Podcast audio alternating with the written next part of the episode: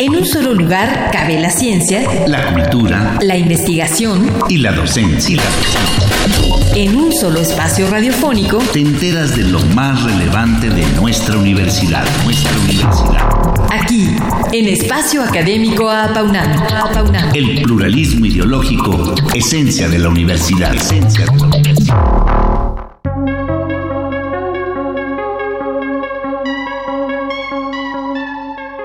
Debido a situaciones concretas de su condición física, como el factor emocional, las mujeres son susceptibles de ser más adictas que los hombres. Se hacen adictas a edad más temprana y tienen mayor riesgo de contraer enfermedades como el virus del papiloma humano o bien de enfermedad coronaria. Las fumadoras pueden contraer cáncer y si consumen cualquier sustancia durante el embarazo, los efectos dañinos pueden llegar al feto. Hoy hablaremos de los problemas, pero también de las alternativas que se trabajan para las mujeres adictas jóvenes de nuestro país. Volvemos a contar hoy con la presencia de la doctora Guadalupe Ponciano Rodríguez, tutora del programa de maestría y doctorado en ciencias médicas, odontológicas y de la salud de la UNAM para continuar su charla acerca de las mujeres jóvenes y las adicciones en México.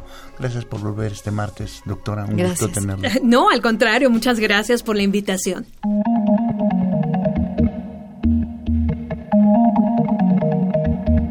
Nuestra invitada tiene un doctorado en investigación en medicina por el IPN, es especialista en el tratamiento de las adicciones, acreditada por la SEP, tiene un posgrado en terapia cognitivo-conductual y terapia racional emotiva por el Instituto Albert Ellis de Nueva York y otro en farmacología clínica por la UNAM. Además, es experta universitaria en tabaquismo por la Universidad Palmas de Gran Canarias, España.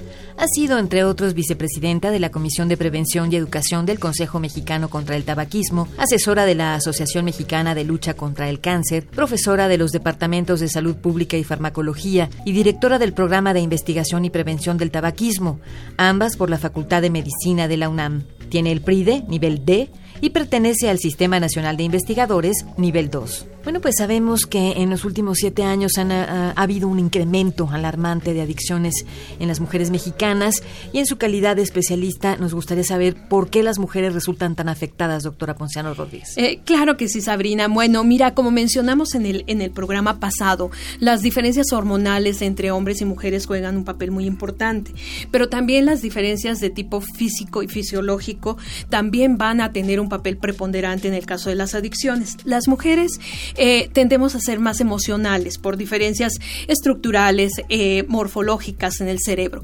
Y esto determina que nos hagamos adictas más rápidamente, con una menor cantidad de la droga, sobre todo en el caso, por ejemplo, de tabaco o de alcohol. Asimismo, también cuando una mujer quiere dejar de consumir la droga, eh, el síndrome de abstinencia, que es una serie de signos y síntomas muy molestos que se presentan cuando tú ya acostumbraste a tu organismo una droga y de pronto se la quitas, pues evidentemente hay una respuesta. Y esta respuesta puede ser nerviosismo, puede ser sudoración, puede ser ansiedad, insomnio, en fin, varía de droga a droga, pero en general es muy molesto.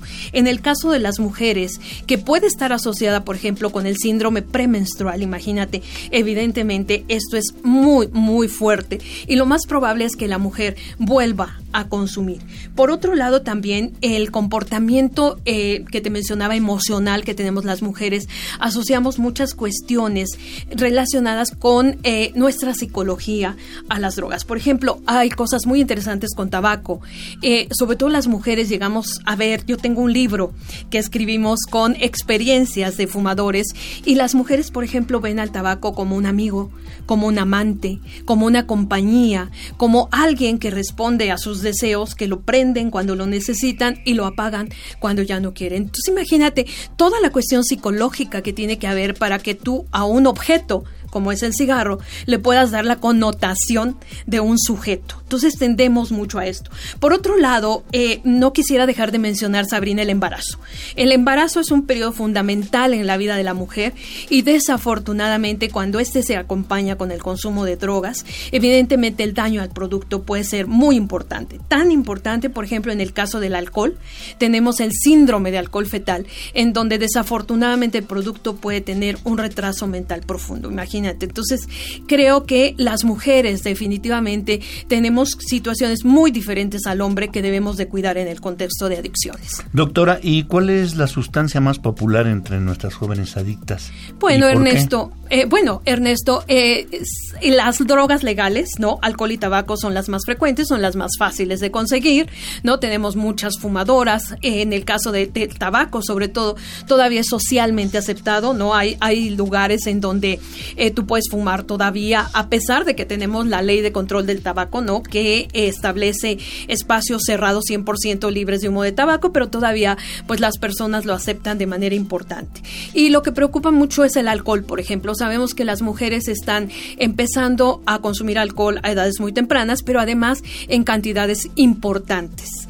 Es decir, nosotros, por ejemplo, hicimos un pequeño estudio en la Facultad de Medicina, eh, haciendo encuestas a chicas de las facultades aledañas y de la misma facultad, y nos dimos cuenta, por ejemplo, que ya no te dicen que se toman una copa, te dicen, por ejemplo, que el fin de semana especialmente, como para disipar el estrés que genera el estrés académico, generalmente consumen una caguama, caguama y media. Es decir, esto ya te habla de que las cantidades están siendo mayores y evidentemente, pues ya sabemos que el daño también va a ser mayor por eh, cuestiones de diferencias en el contenido de agua que tiene nuestro cuerpo. Tenemos menos agua en el caso de los hombres.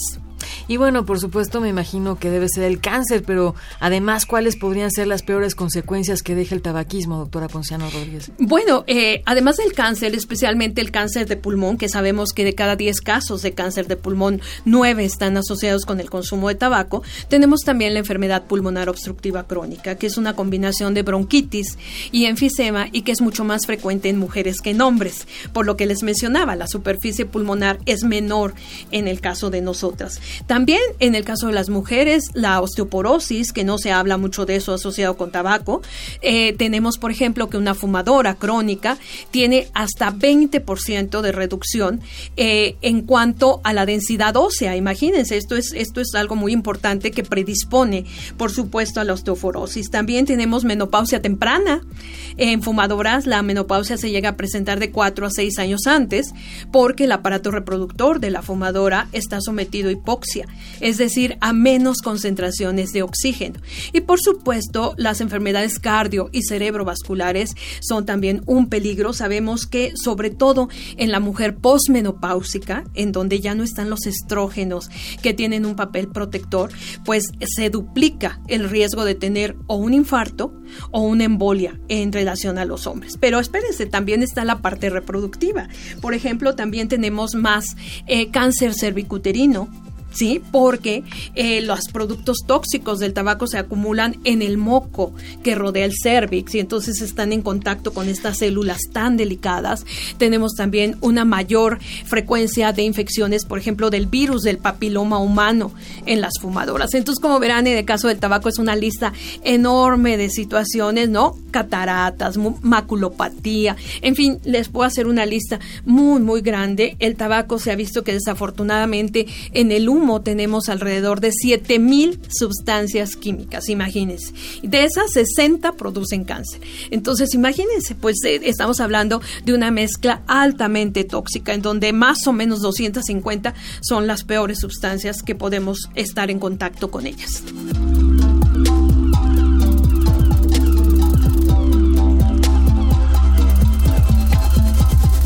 Bien, pues estamos en entrevista con la doctora Guadalupe Ponciano Rodríguez acerca de las enfermedades que pueden contraer las mujeres jóvenes adictas en nuestro país.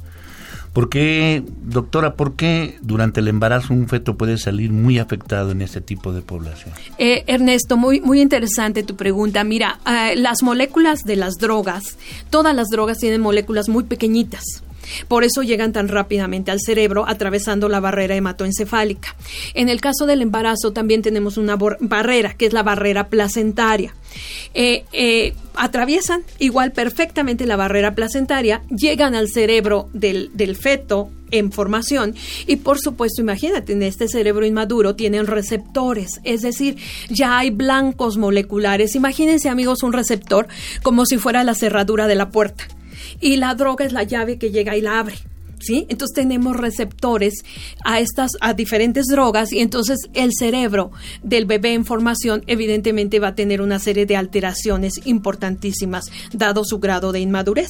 Pero además tenemos drogas que te decía pueden tener malformaciones, pueden causar malformaciones. Una es el alcohol con el síndrome de alcohol fetal, pero también el tabaco. Sabemos que el tabaco puede causar, por ejemplo, lo que conocemos comúnmente como labio leporino, que son fisuras orales, puede causar alteraciones del corazoncito del bebé, una que se llama muy técnicamente ducto arterioso persistente, que es que se mezcla la sangre oxigenada con la sangre eh, que no se ha oxigenado, son bebés azules que hay que operarlos, y también se ha reportado estrabismo, por ejemplo, en los bebés que la mamá decide fumar a lo largo de todo el embarazo, especialmente en el primer trimestre, ustedes saben que es cuando hay una mayor susceptibilidad. En el caso de cocaína, todas ellas evidentemente va a haber un daño, son bebés de bajo peso, son bebés en donde puede haber parto prematuro, placenta previa, en fin, una serie de alteraciones, Ernesto, no solamente para la mamá, sino por supuesto también para el bebé en formación. Y por último, se ha visto que estos bebés que entran en contacto con drogas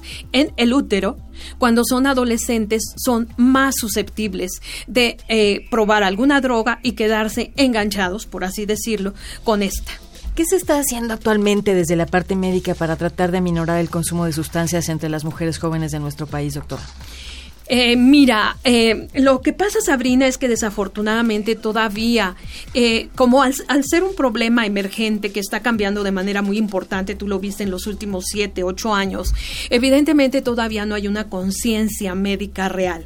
Es decir, todavía, por ejemplo, en la Facultad de Medicina estamos luchando para que en el currículum de la carrera se integren contenidos relacionados con las adicciones. ¿Para qué?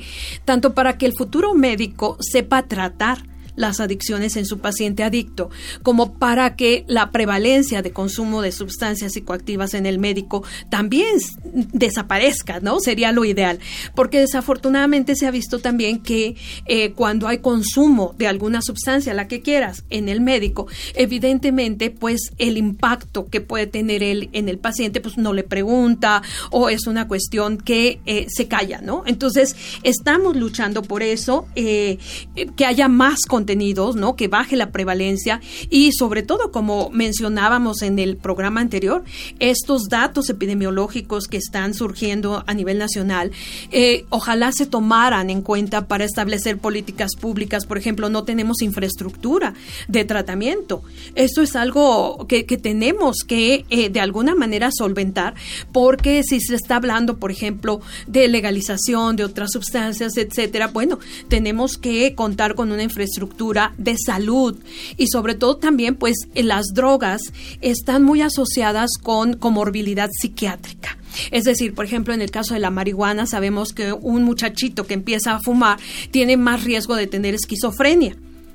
¿qué vamos a hacer? Necesitamos no solamente aumentar la infraestructura de tratamiento de adicciones, sino también la infraestructura prevención y para cuestiones de salud mental. Bueno, pues el tiempo del programa se ha acabado por lo que despedimos a nuestra invitada de estas dos últimas semanas, la doctora Guadalupe Ponciano Rodríguez, quien ha venido a exponernos por qué las mujeres jóvenes son más vulnerables a las adicciones.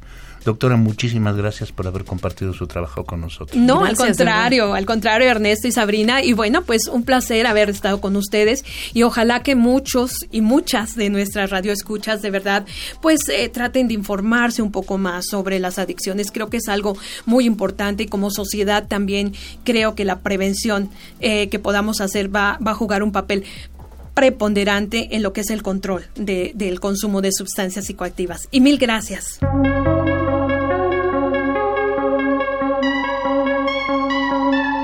Pues participamos en este programa en la realización y postproducción Oscar Guerra, en el guion quien les habla Sabrina Gómez Madrid y en la operación técnica Ricardo Pacheco. Coordinación de la serie, licenciado Francisco Guerrero Langarica. Sabrina Gómez Madrid y un servidor Ernesto Medina agradecemos su atención y los invitamos a participar en este espacio a través de nuestro correo electrónico en el que con gusto recibiremos sus opiniones y sugerencias. Tome nota doble al principio minúsculas a apaunam.correo.unam.mx. Los esperamos el próximo martes a las 10 de la mañana aquí en Radio UNAM, Experiencia Sonora.